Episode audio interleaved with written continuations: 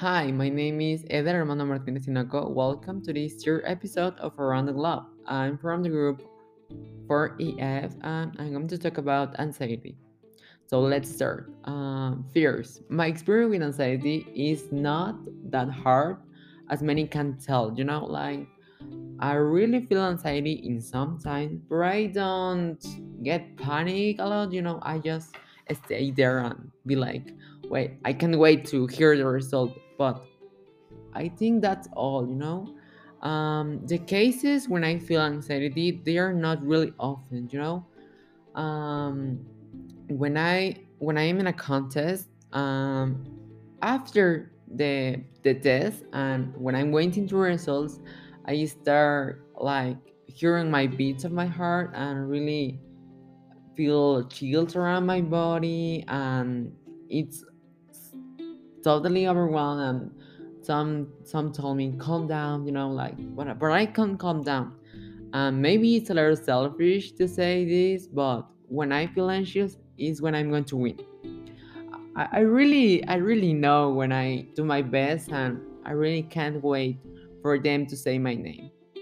Um so i see um that many people have really serious troubles with anxiety you know like they start crying and they can't move or they can't say a word. And i really don't identify with these feelings but i feel powerless in front of them.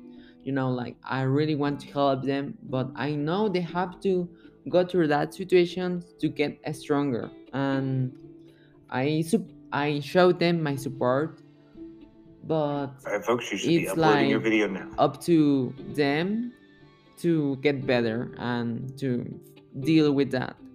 Um, when I have anxiety, I really don't have like a developed system when I when I deal with that. Uh, but I have some tips. You can stop what you're doing for a moment. You know, like just leave the test for one minute, or leave the audience for one minute and look around you look how the people is excited by that anxious by that and really feel that they are humans too you know like they are not better than you they are just another person.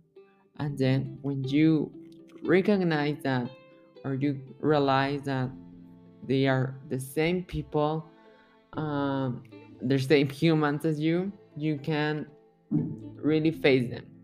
Um, so this is the end of the episode. I hope you like it. Um, see you in the next episode.